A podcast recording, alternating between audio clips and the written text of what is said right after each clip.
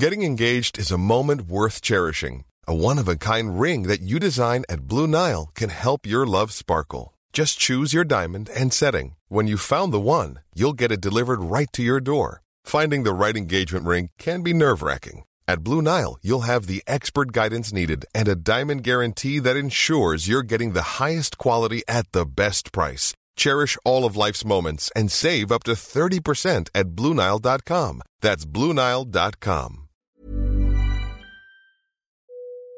Il y a quelque chose de magique au théâtre le dimanche. Les gens râlent quand ça ne commence pas à l'heure, personne ne vous dit pardon, on éteint son téléphone au tout dernier moment en exposant comme avec une torche les sept rangées derrière soi parce qu'on termine un texto à Valérie.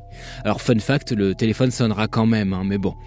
On parle poliment d'un public familial le dimanche, même si de l'arbre généalogique on a finalement plus la vieille branche que les bourgeons. Mais c'est aussi un public qui n'a pas peur de répondre, de montrer son enthousiasme, d'attendre Godot avec une ferveur peu commune. Ce public s'est regroupé à la Scala ce dimanche dernier. Je l'ai partiellement piétiné parce que j'étais en retard, parce que mon vélo a crevé, parce qu'Annie Dingo, démission, etc. Mais je crois que face à cette mise en scène d'Alain Françon, ce public il a plutôt passé un bon moment, et en vrai, moi aussi. Je suis Mathis Grosso, vous écoutez Dramatis, le podcast de Mademoiselle qui va vous réconcilier avec le théâtre ou vous rappeler pourquoi vous n'y allez jamais. Générique.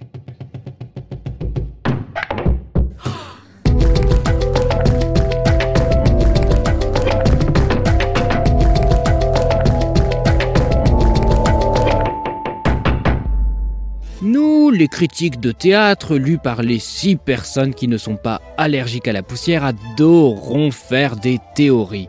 Et parfois, même quand les critiques sont brillantes, ces théories, elles viennent déborder dans des livres qu'une maison d'édition, quelque part dans une rue sombre du 6e arrondissement de Paris, vient publier par erreur. Et pour nos théories, il y a des pièces parfaites, par exemple les pièces de Samuel Beckett, et par exemple, en attendant, Godot. Alors souvent on est rejoint par les profs de français, hein. on porte pas le même maillot mais on a la même passion. Il se trouve qu'en attendant Godot, moi je ne l'avais pas vu, je ne l'avais pas lu, et qu'avant de lire les 345 articles et d'écouter 378 émissions et de soupirer à peu près autant de fois, je n'en savais pas grand-chose. Oui, pour vous auditoris, tel le fameux tennisman Maradona, j'ai mouillé le maillot. En attendant Godot, c'est l'histoire d'Estragon et Vladimir qui conversent pour passer le temps. Ils ont un rendez-vous un peu obscur pour une raison qui nous échappe, qui leur échappe souvent à eux aussi d'ailleurs, avec un certain Godot. Rendez-vous incertain qui se voit repoussé en continu. À un moment de la pièce, un type tyrannique qui malmène son domestique Lucky passe par là. Ce type, il s'appelle Pozzo, c'est un con. Voilà pour l'histoire. Pourquoi les critiques adorent? Eh bien parce qu'il se passe strictement rien sur scène. Le texte est bourré d'interstices dans lesquels on peut tenter nos meilleurs plongeons canards et espérer une médaille. Car une médaille sur du velours côtelé, c'est quand même vachement beau. Alors chacun y va de son hypothèse et en 1961, l'auteur et critique Martin Eslin, je sais pas pourquoi je fais cet accent parce qu'il est vraiment né en, en Hongrie, mais bon, peu importe, consacre à Beckett un chapitre de son livre Le théâtre de l'absurde qui se dit en anglais The Theatre of the Absurd. Voilà livre auquel on doit apparemment cette appellation théâtre de l'absurde qu'on donne un petit peu à tout le monde parce que bon, pourquoi avoir de la rigueur quand on peut faire des jolis jeux de mots? Et livre dans lequel Martin Eslin recense pas mal des théories de ses confrères, notamment sur la grande question qui est Godot? À laquelle Beckett a répondu plus d'une fois Si j'avais la réponse, je l'aurais mis dans la pièce, allez vous faire cuire le cul parce que oui, pour lui, une pièce suffit, même s'il a écrit 400 pages de notes sur la pièce et qu'il en a fait 30 000 versions. Celle qu'Alain Françon a retenue pour cette mise en scène à la Scala, c'est la dernière. Alors dans les théories des critiques, parfois Godot c'est Dieu, parce que Godot ça fait penser à God, et quand je dis God, je pense à celui qui vous envoie au ciel, et pas au septième ciel, et pas du truc que ma mère a trouvé sous mon lit, et enfin bref, moment compliqué.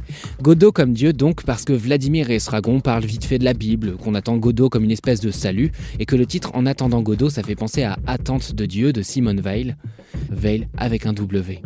Parfois Godot aussi c'est Godillot pour ses chaussures idéales qui n'useraient pas les pieds d'Estragon. Est-ce qu'il y a d'autres théories? Oh bah oui, tant qu'à faire. Eric Bentley, qui en plus d'avoir le nom d'une voiture est le seul américain à avoir lu Balzac, et le critique Eric Tick parce que dans la pièce Le Faiseur, ou Mercadet, il y a un personnage qui s'appelle Godot. G-O-D-E-A-U. Et je te ferai dire même que bah, chez Beckett, Godot, eh bah, il est presque jamais là. Et bah là, c'est pareil, comme par hasard. Et même, et même, et même que Balzac, à l'envers, et bah ça fait Caslab. Et Caslab, et bah Caslab c'est qui? Et bah, bah c'est une chanteuse qui fait de la crypto. Et la crypto c'est quoi? Et bah c'est des bitcoins. Et bah, et bah, et bah voilà, Godot c'est un bitcoin.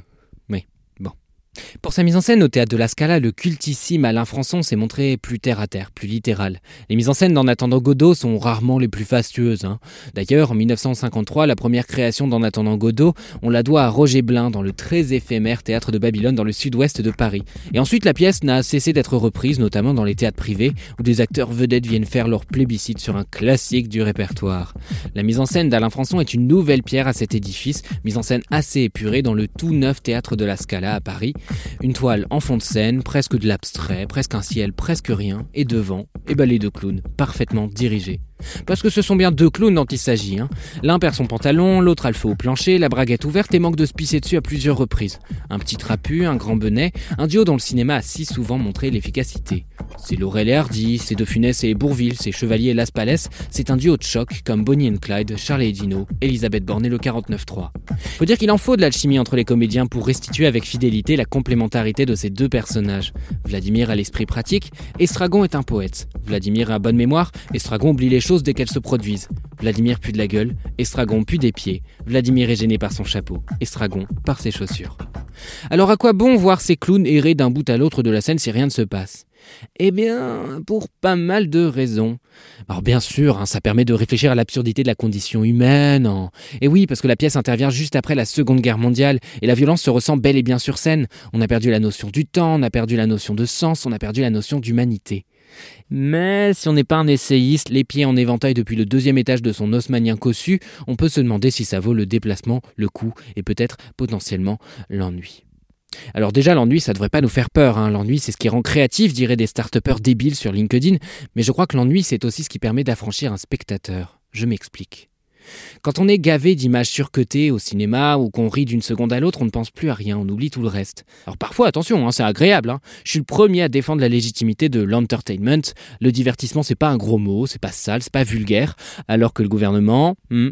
Mais ce qui est intéressant avec l'ennui, c'est que quand le spectateur se désinvestit de l'intrigue, paradoxalement, eh bien, il devient plus actif dans la représentation, parce que le spectateur devient critique. C'est dans l'attente que le regard se précise. Parce que si vous fixez un mur blanc, vous finissez par remarquer des petites démarcations, des nuances, des reliefs que vous ignoriez avant. L'ennui, ça nous permet d'investir le vide, le sous-texte, et même parfois de penser autre chose. C'est aussi ça, s'évader. Et bizarrement, ça repose pas mal. C'est comme si vous aviez un espace entier dans lequel vous êtes un peu socialement contraint de rester et de ne pas regarder votre téléphone. Bah, c'est le moment ou jamais de faire le point sur sa vie et de réaliser que oui, ton copain François est une merde et qu'il faut absolument le quitter. Et puis votre esprit divague, vous réalisez au fur et à mesure que le temps passe que vous avez un corps. Oui, votre genou est collé contre le siège de devant. Oui, c'est désagréable. Oui, votre ventre gargouille.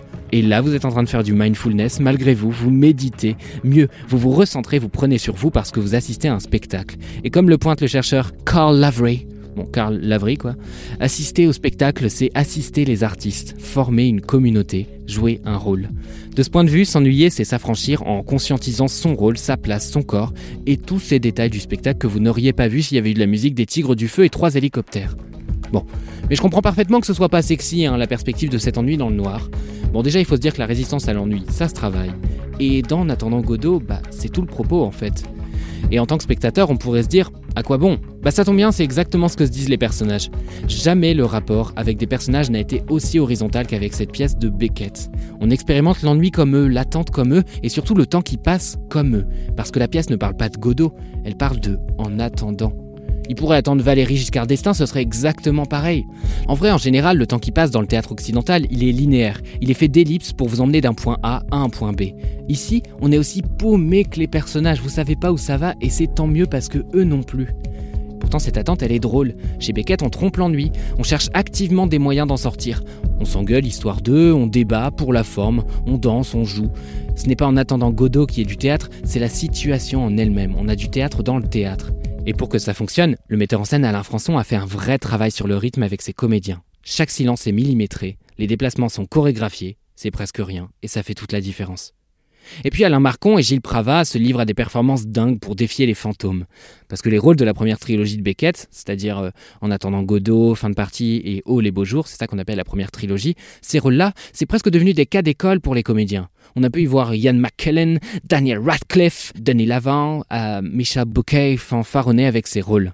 Et puis si vous n'êtes toujours pas convaincu parce que vous êtes chiant, je vous dirais aussi que c'est un peu un incontournable du théâtre français et britannique, car c'est Beckett qui l'a écrit dans les deux langues. Un incontournable auquel vous trouvez plein de références aussi bien au théâtre qu'au cinéma. Par exemple, la dramaturge britannique Sarah Kane, à laquelle j'ai beaucoup trop hâte de voir un épisode, a pensé Blasted, anéanti en français, comme une parodie de Beckett. C'est un moyen de jeter la pierre à ce monument de la littérature qu'est Samuel Beckett et de critiquer la prédominance et la violence des personnages masculins dans son théâtre et ailleurs. Alors on en pense qu'on en veut, mais pour en penser quelque chose, c'est quand même mieux de découvrir la pièce originale sur scène. Martin Esslin ouvre son livre sur The Theatre of the Absurd en racontant qu'en 1957, En attendant Godot a été joué pour des prisonniers de San Francisco. Tous sont restés captivés, tous ont compris, parce que quand on leur parlait d'attente, ils savaient exactement de quoi il était question. Que Godot soit un dieu, la société, la liberté, le monde extérieur, c'est avant tout une promesse, un espoir, un désir, quelque chose dont on a encore bien besoin plus de 60 ans plus tard. Ne disons pas de mal de notre époque, hein, elle n'est pas plus malheureuse que les précédentes, n'en disons pas de bien non plus, n'en parlons pas. Attendons plutôt, pour une fois, attendons. Je suis Mathis Grosso, vous avez écouté le podcast Dramatis, le podcast de Mademoiselle qui essaie de vous réconcilier avec le théâtre ou vous rappeler pourquoi vous n'y allez jamais.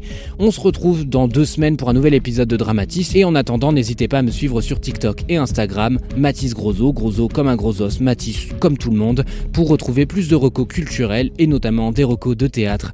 En attendant Godot dans la mise en scène d'Alain Françon, ça passe à la Scala jusqu'à mi-avril, mais c'est régulièrement repris donc vous pouvez découvrir la pièce un petit peu partout avec des mises en scène différentes. De mon côté, je vous souhaite une bonne journée, une bonne soirée, une bonne vie, un bon anniversaire, et je vous souhaite de dramatiser, parce que la vie sans drama, bah c'est comme une blague sans chute.